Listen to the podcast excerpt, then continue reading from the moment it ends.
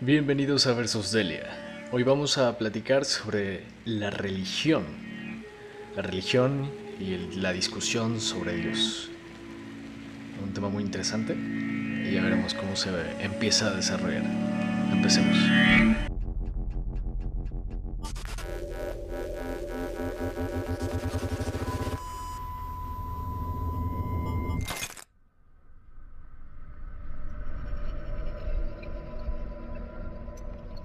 Bueno, tenemos a Dios.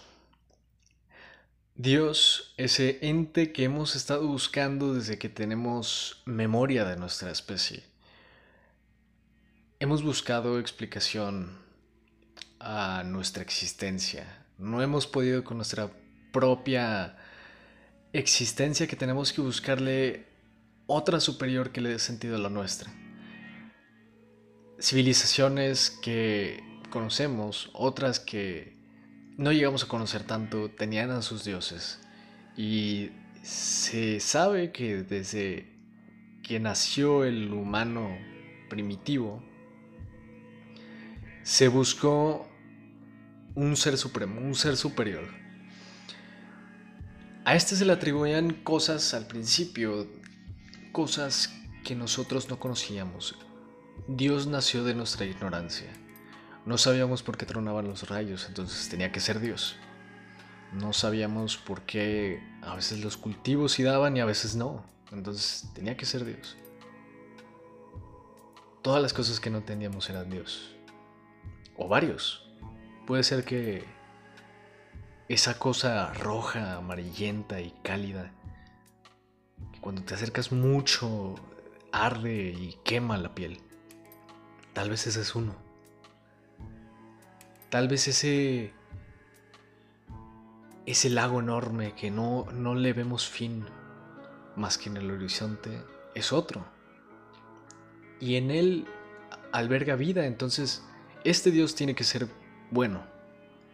Y el otro que quema ha de ser un Dios maligno, ha de ser un Dios agresivo. Poco a poco íbamos construyendo su propia mitología, su propio ambiente. Para que cuadrara, nosotros ciegos de egoísmo queríamos que nuestra historia cuadrara con lo que ya dijimos.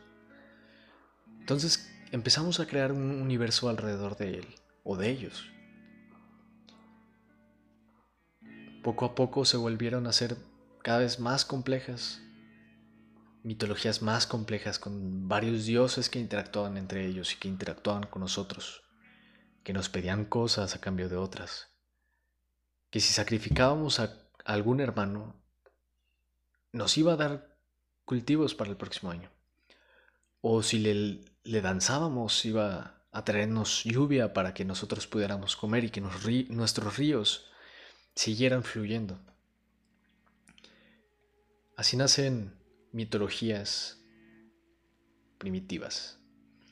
Las primeras mitologías, las primeras eh, caras que empezamos a formar sobre seres supremos y, seres superiores a nosotros, llenos de, cosas raras, cosas interesantes.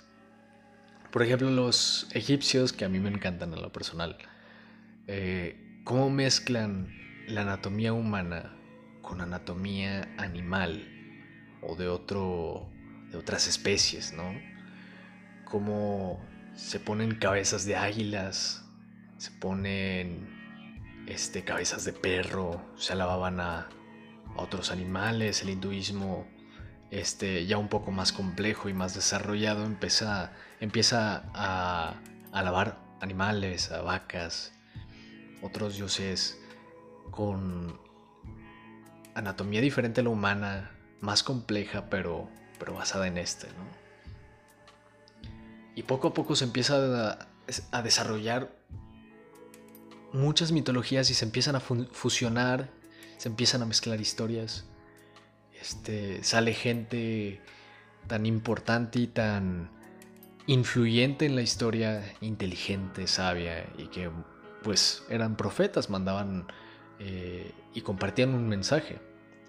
Jesús, Buda, Krishna, muchísimos que tal vez ellos no, no eran mágicos o hijos de Dios o elegidos, simplemente gente muy sabia, en la que otra gente construyó todo, toda una historia, un misticismo alrededor de ellos. Aquí viene Jesucristo, este, siguiendo la religión abrámica, y se le monta, como a muchos otros, su propia historia. Su propia historia de misticismo, magia y milagros. Muy interesante, historias muy hermosas, este, pero que, que no tenemos ninguna prueba o ningún punto de referencia para poder confiar en estas historias, por lo menos no completamente. Se hablan de historias de, de, sabiduría de Jesús, de Krishna, de Abraham, de muchísimos otros. Gente que pues, claramente influyó en nuestra historia y en el conocimiento de, del ser humano. Es interesante ver el caso de Jesús, que pues claro está en el occidente es el más famoso, el más seguido. Pero, ¿cómo y por qué creemos estas historias como ciertas? ¿Por qué vemos a Jesús como un el Hijo de Dios, alguien mágico que hizo milagros? ¿Por qué creemos eso? Si, si es muy difícil que o bueno, casi imposible para no sonar ateo cientificista de que pues eso es imposible, ¿no? Convertir agua en vino, etc. Quiero poner el ejemplo de Pitágoras. Vámonos a Grecia, a los presocráticos. Pitágoras, el gran sabio y matemático, al que le atribuimos este, un descubrimiento muy útil, el este, cómo calcular la hipotenusa de un triángulo rectángulo. No sabemos si lo hizo él. Alrededor de Pitágoras se, se fundó una escuela y hasta podrías llamarlo secta. Este, obviamente centrada en él y en su personaje. Se sabe que sí fue un, un, personaje eh, real, no es ficticio, eh, porque muchos autores de la misma época lo mencionan. Pero se mistificó tanto por sus propios seguidores que ya no sabemos qué es verdad y qué no es verdad. Rondan leyendas sobre su muerte, rondan leyendas sobre lo que hizo en, su vida, lo que hizo eh, con su conocimiento, los descubrimientos que hizo. Todo eso es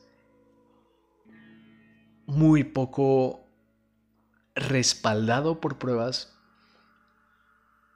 y es muy parecido al caso de Jesús.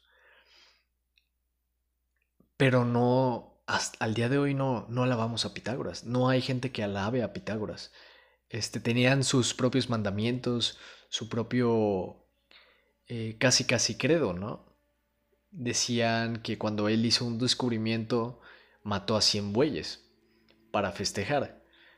Eh, y no, hay mil leyendas sobre Pitágoras. No se sabe casi nada. Entonces, yo pongo el ejemplo para contrastar, por ejemplo, con Jesús. ¿no? Y ahorita estamos hablando de profetas, porque así podemos encaminarnos a la discusión de quién o qué es Dios. ¿okay? Jesús da un mensaje sobre un Dios. Abraham da otro, Krishna da otro. Buda, aunque no es tanto religión, es una filosofía, da otro mensaje. Hay muchos mensajes y muchos dioses con características diferentes. Pero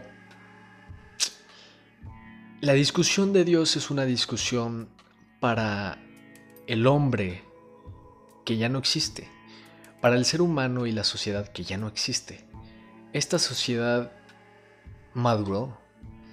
Vamos a entrar ahora a la discusión un poco por arriba de Nietzsche, ¿no? Que Dios murió. Dios ha muerto y nosotros lo hemos matado, ¿ok? No vamos a entrar tanto a definir lo que dijo Nietzsche, eso vendrá para otra ocasión.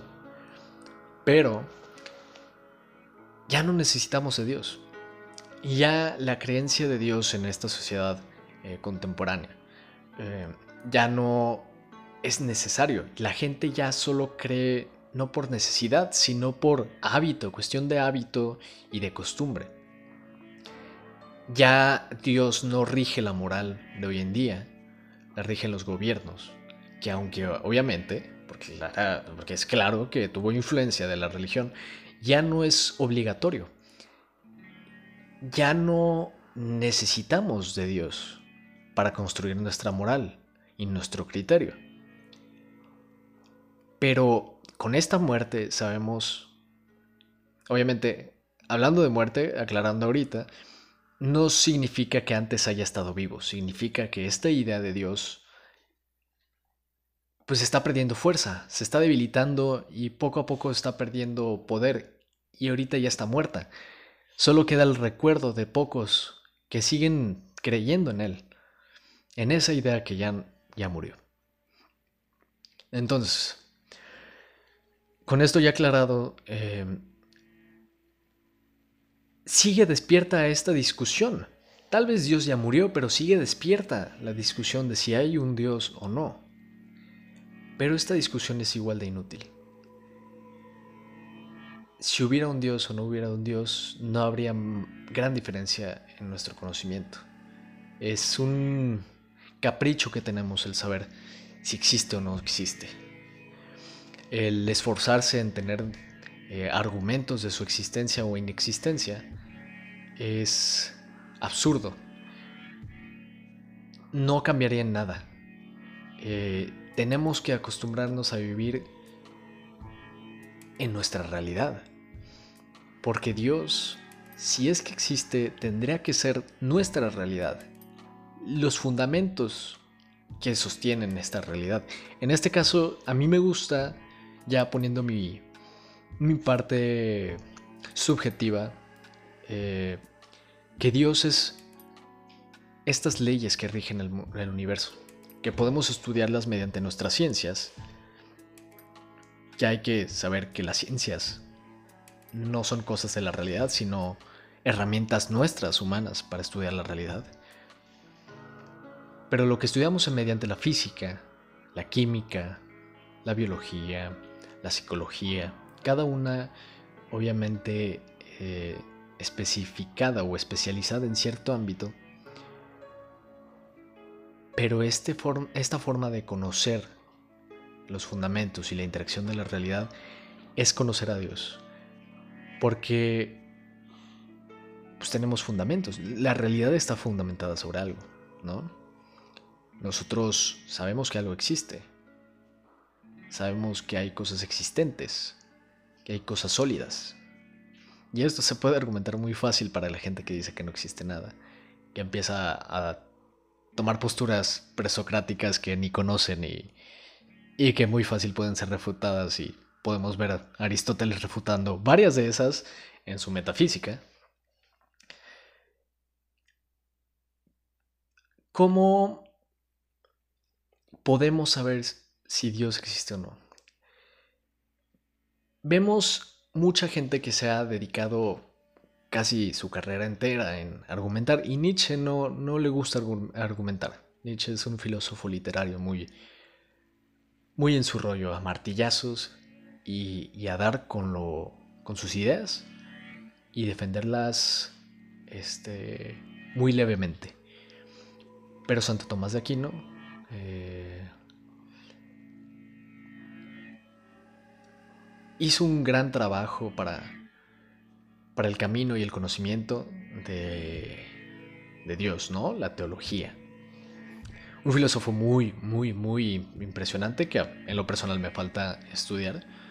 Eh, Richard Dawkins, del otro lado, que se me hace muy pobre, pero pues sus carreras casi enteras están este, destinadas a buscar si existe o no existe. Pero esta discusión, nuevamente digo, es una discusión muerta. Si Dios existiera, nada cambiaría. Si lo supiéramos tampoco cambiaría. Dios debería de ser el fundamento que mantiene esta realidad, este todo. Y por lo tanto, como lo fundamenta, y de estos fundamentos y de estos principios sale toda la realidad, no entrando otra vez en discusión metafísica de si estos principios son uno, si son varios, si aplican para ciertas cosas o para todas, este, si son principios eternos o efímeros, o si son ambos y cuáles aplican para cuáles. No vamos a discutir eso, pero si Dios es estos principios, porque claramente tenemos que estar basando la realidad en algo, y nosotros, toda la realidad sale de estos principios, podemos llamarlos hijos de Dios, ¿ok? Pero es que confundimos tanto a Dios con un ser eh, personificado Pensamos que Dios es como una persona, pero es absurdo pensar esto. ¿Cómo una persona sería Dios? ¿O cómo Dios sería una persona? Eso limitaría el concepto de Dios. Dios debería de ser todo, lo que fundamenta toda la realidad. Y por lo tanto todo. No hay nada fuera de Él. No hay nada que no lo impida, porque todo lo que hace es porque así es Él. Es, por ejemplo, en el Kibalión se explica más o menos este concepto de Dios, del todo. Y es curioso porque aquí se busca, bueno, se explica muy bien de todos lados una forma que no se puede negar. Pero el problema que tenemos es personificarlo, que tiene moral, que tiene decisión, que tiene este, pensamientos independientes como una persona. Pero no. No puede ser así. Porque la moral es un, una característica carnal del hombre. Un Dios no puede tener moral, no puede pensar por su creación como preferir o no preferir orden, u ordenar este, cierta alabanza. En realidad, bueno, digamos que, Dios es una persona. Algunos debaten y, argumentan que si Dios fuera una persona, en la inmensidad del universo seríamos indiferentes para Él, como unas hormigas para nosotros, pero Dios, como todo, tendría conocimiento y conciencia sobre todo, sobre cada hormiga que se mueve. Y para nosotros es insignificante una colonia de hormigas porque no tenemos conciencia sobre cada una de ellas. Si no sería muy fácil revisarlas, por así decirlo, una a una. Pero nosotros tenemos moral, somos una persona. Dios no es una persona, Dios es. Dios es un ente, porque es, la realidad es. Dios es. Y así como nosotros y toda la realidad, somos. Pero aquí viene algo más complejo, la discusión de quién creó a Dios. Hay una discusión divertida en este tema de quién creó a Dios, este, también basada más o menos en el equivalión que quiero presentarles en otro episodio. Pero, bueno, aquí dejando un poquito abierto el tema, para ustedes, ¿qué es Dios? ¿Qué es? No quién, porque Dios no es una persona. ¿Qué es Dios? ¿Cómo se compone? ¿Tiene moral o no? ¿Piensa o solo existe? ¿Es una conciencia? ¿Es pensamiento? ¿Es físico? es energético. De cada una de estas preguntas se puede ir hacia un tema. Incluso podría decir que cada una de estas preguntas podría ramificarse a muchas de las ideas, de ideas diferentes. Este, unas más hippies, por así decirlo. Más poco apresuradas en, en defender y otras más estrictas. ¿Qué piensan ustedes? Ya saben, bueno, más bien, no saben, les digo ahorita, primer episodio, que estos episodios, este programa, este podcast, no va a ser para responder cosas, va a ser para preguntarse. Claramente que se van a responder algunas, porque si solo fueran preguntas estaría muy aburrido. Pero lo interesante es ver que con cada respuesta surgen más preguntas y cada vez se vuelve más difícil resolver un problema. Es un camino sin fin. Es como un árbol. Si quieres revisar un árbol enorme, el árbol más grande del mundo, y empezar por el tronco, pues es fácil, ¿no? Luego tienes que irte por una rama gruesa, la primera que aparezca. Luego por cada una de sus ramitas, y luego por cada una de sus hojas. Y cada vez se hace más difícil. Tienes que ir sellando todo, todos esos caminitos. Y pues hay veces que no los podemos cerrar. Surgen más preguntas y más preguntas. Es como un fractal. Un fractal de preguntas y respuestas. Entonces, regresando.